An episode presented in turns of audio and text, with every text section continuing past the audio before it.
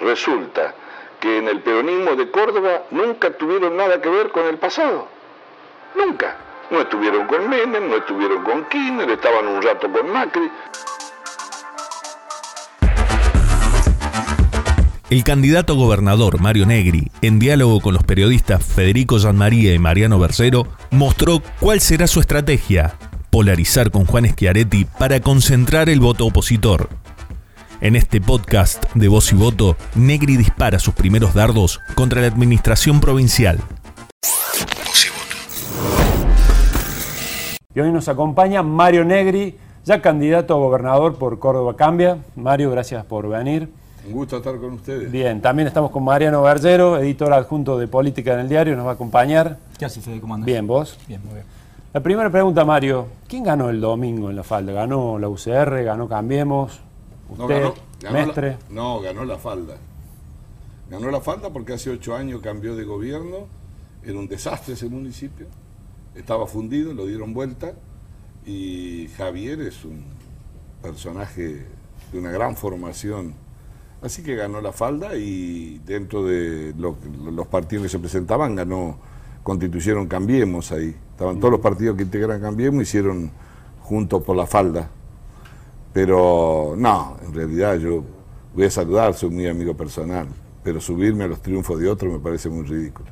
Mario, eh, bueno, obviamente ya se cristalizó la, división de Cambiemos. Eh, ¿Se le puede ganar al, peronismo después de 20 años en el poder y con lo que todo eso significa con la oposición dividida, como, se va a presentar la posición mayoritaria de, Córdoba dividida en los próximos comicios? Sí, en la lógica simple del gobierno cree que divide y reinarás.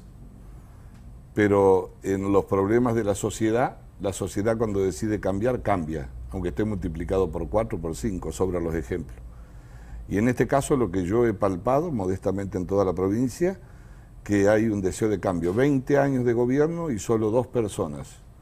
El gobierno se ha dormido y perdió el GPS de la agenda de los problemas contemporáneos respecto a los que llegaron.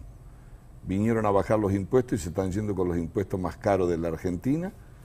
Vinieron con una empresa que tenía inversiones en energía y hoy es la peor empresa gestionada, por lo menos de los últimos años, pagamos la luz más cara del país y además de eso, como si fuese poco, es eh, un gobierno que no tiene en su agenda ni la política ambiental, tienen que aprobar todos los chicos la primaria, aunque hay un embudo a la secundaria, estalló el sistema de salud en el interior provincial, entonces creo que ahora han mandado una política, una ley de forestación después de haber deforestado el 40% de Córdoba. Pero bueno, esa es la costumbre de un gobierno, por eso yo digo que voy a gobernar solo cuatro años, y el primer cambio político va a ser sacar de incertidumbre a los cordobeses. Van a saber cuándo vota. Se terminó el mamarracho de las doble candidaturas para dividir a la oposición. Y además de eso le vamos a consultar a todos los cordobeses para que cuando sea reelecto una vez el gobernador y el vicegobernador, nunca más vuelvan a ocupar ese cargo. Así se renueva la política en Córdoba. Ahora, sí, no, hablando de la división, ya pensando en las elecciones a gobernador, sí. va a ser un desafío interesante porque hay que buscar votos que diferencian a Negri de Mestre y también de Schiaretti, ¿no? ¿Es un doble desafío para esta elección? Sí, yo tengo una interpretación distinta, pero obviamente que me puedo equivocar. Creo que acá hay unos que se quieren quedar y que no solo lo demuestran, sino que después de 20 años, que según ellos tenían éxito, ya le cambiaron el nombre al auto.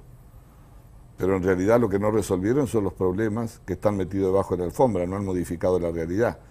Y por el otro lado están los que decimos que hay que modificar la realidad y para eso hay que cambiar el gobierno. No hay un tango entre tres ni entre cuatro, es entre dos. Los que se quieren quedar y en este caso los que vamos a interpretar el ancho camino del cambio en Córdoba, si somos capaces de generar confianza, no va a ser un salto al vacío el que nos vote a nosotros. Yo estoy preparado, conozco la provincia, tenemos un gran equipo, voy hasta el último rincón.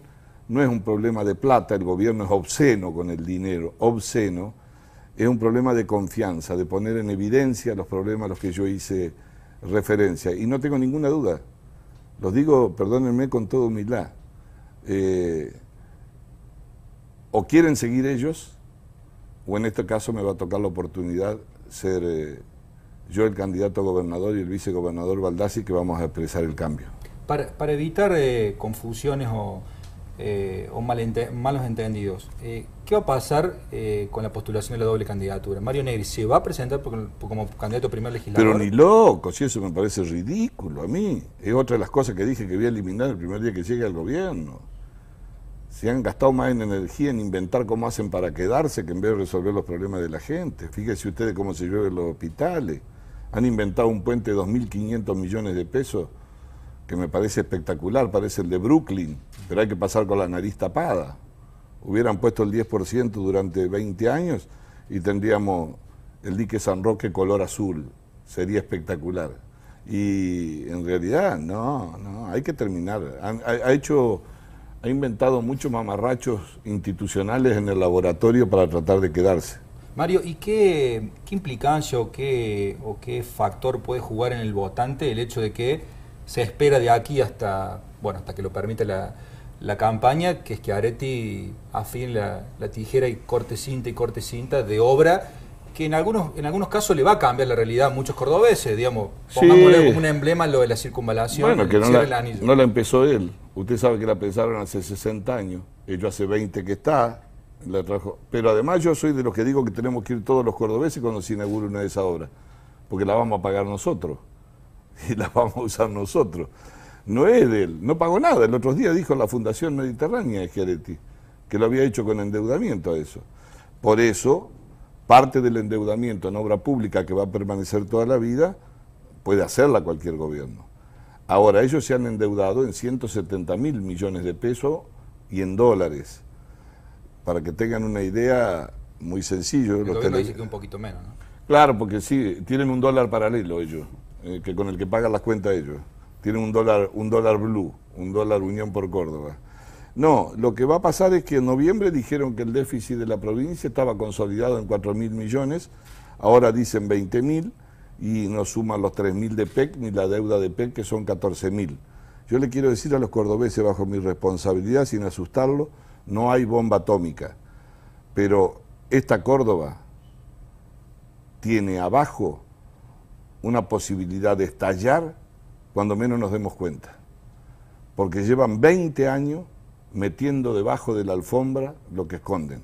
Estamos haciendo una propuesta que la vamos a presentar, tributaria, que saque el peso sobre los que tienen que invertir, no vamos a hacer ninguna demagogia, pero vamos a ahorrar, hay lugares para ahorrar plata, estos muchachos han despilfarrado solamente como aquellos que piensan que se quedan toda la vida en el gobierno. Mario, ustedes son los elegidos por la Casa Rosada, ¿no es cierto?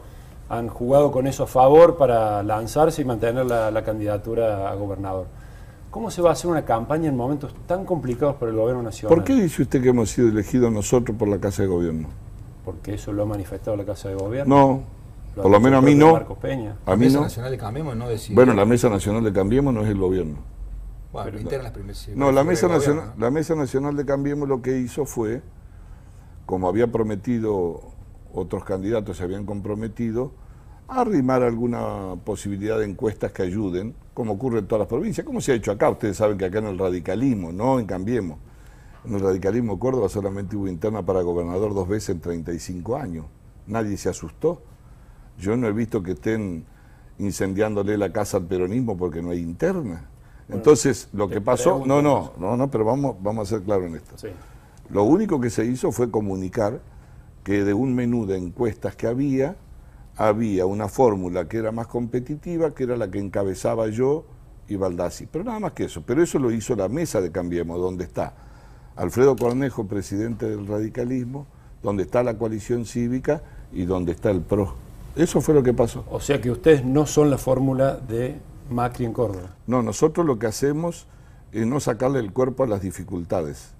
Nosotros creemos que al país hay que asumirlo con la verdad, con responsabilidad y sabemos que estamos en el peor momento y la economía está en recesión y pasa enormes dificultades. Pero la política en la que yo me formé no admite la hipocresía de los que se sacan selfie cuando el viento viene a favor y se esconden cuando sopla en contra. Acá lo que hay que resolver son problemas estructurales de la Argentina que incluye al país. Resulta que en el peronismo de Córdoba nunca tuvieron nada que ver con el pasado. Nunca. No estuvieron con Menem, no estuvieron con Kirchner, estaban un rato con Macri.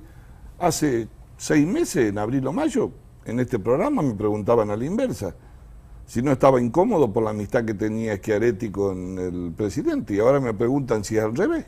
Entonces, ¿cómo es el tema? Pero en eso, perdón Mariano, insisto, la figura de Macri en la campaña de Córdoba cambia. ¿Qué rol va a tener? Digamos, Eh, es difícil hoy yo no lo tener a traigo- Macri adelante para una campaña que, No, pero- quiere cambiar. Mire, le quiero decir, primero, no está tan mal como dicen. En segundo lugar, está mucho mejor. Bueno, no se sabe cuál, porque el peronismo de Córdoba no sabe dónde está, en cuál de los autos anda. Pero de cualquier manera, le quiero decir que a mí me tienen que votar los cordobeses. Estamos hablando de gobernar Córdoba. Córdoba, ¿eh? Córdoba, Córdoba, la que está en la situación en que se encuentra. Córdoba, a donde dijeron que Odebrecht era una empresa buena, brillante, que no la podían sacar por la forma en que estaba trabajando. Se mandó a mudar. Córdoba. Córdoba donde no hay cuaderno, donde no hay fotocopia. Es la isla de la fantasía. No tiene nada que ver con 12 años de lo que pasó en la Argentina. Entonces, yo estoy en contra de la grieta y abro los brazos y trato de sumar a todos. Lo único que le pedimos a la gente es que sea honesta, que tenga vocación de servicio, ¿no? Pero creo de lo que se trata es de definir si vamos a cambiar el gobierno. Y no va a ser un salto al vacío acá. El radicalismo tuvo 16 años, la gente decidió cambiar un día. Y cuando se dice la gente, ¿qué es la gente? La gente es la señora que va al hospital de niños, ¿no? Y que se espera cuatro horas. La gente es la que saca turno a la noche en el hospital de Río Cuarto. La gente, la gente es la que los canales, que- lo- eh, eh, los consorcios canaleros no le andan y llegamos a tener 400.000 hectáreas tapadas de agua y perdimos producción. Los que recorremos la provincia sabemos qué pasa. Entonces hay dos. Hay una Argentina del limbo, que es la que el gobierno provincial le pone en los medios, obviamente a los cordobeses, y está la Argentina que vive, la Córdoba que viven los cordobeses. Mario, eh, ¿cómo se hace? eh, la semana pasada se vio la reconfiguración, este Sí. refresh de Hacemos por Córdoba, sumando al Partido Socialista, el GEN, algunas otras fuerzas eh, más pequeñas, eh, sí. de, de progresista. Digo, ¿cómo se hace? Porque vos eh, lo planteaste el sábado en, en- en la reunión que tuvieron de trabajo Sí. de- del espacio. De la idea es, abrimos los brazos, que vengan todos mientras que sean... Sí. eh, eh, razonables, eh, Val- valores buenos. mínimos, valores Sí, valores mínimos. ¿Cómo se hace para juntar gente cuando parece que el peronismo encendió la aspiradora y busca chupar? Y bueno, en una de esas tienen derecho, algunas de esas fuerzas han descubierto de que de que el peronismo de Córdoba es progresista, que es de izquierda. En eso descubrieron eso, ¿no? ¿Eh? No sé. No, yo lo que estoy pidiendo acá no es una cuestión ideológica. Lo que hay que saber es si los cordobeses quieren cambiar la realidad, si están dispuestos a no dar un salto al vacío. Eh, yo he dicho que las cosas buenas las voy a respetar, nosotros, nuestro equipo, la gente que trabaja. Las cosas malas hay que cambiarlas, son 20 años. Y las cosas muy malas, si tienen que ir a la justicia, irán, porque como yo voy a estar cuatro años nada más, yo no tengo que hacer campaña de 25 mil viviendas después de 20 que no hiciste ninguna para después explicar que eran 8 y después que eran 6. Entonces, como no voy a mentir y vamos a decir la verdad, va a soplar aire fresco, le va a servir la alternancia a Córdoba, el cambio, no hay que tener miedo. en ¿Qué esperas de él, eh, de la parte institucional? Me refiero puntualmente al Poder Judicial. Que en estos 20 años, eh, con, con, digamos, la- las herramientas que tiene para investigar eh, los supuestos eh, delitos que se puedan cometer en la- eh, contra la administración Bueno. pública, no ha, no ha hecho nada. Bueno, yo ¿Qué, se ya- puede, hacer? ¿Qué se puede esperar después de un sistema tan inquistado? No, yo ya dije que, por supuesto que uno de los primeros proyectos va a ser derogar la Fiscalía Anticorrupción. Y que las denuncias vayan como eran antes, cuando yo era empleado de tribunales, ¿no? Este, que vayan por sorteo a donde toquen. Es decir, que creo que lo mejor que puede pasar, ayuda a la transparencia, a la independencia de la justicia.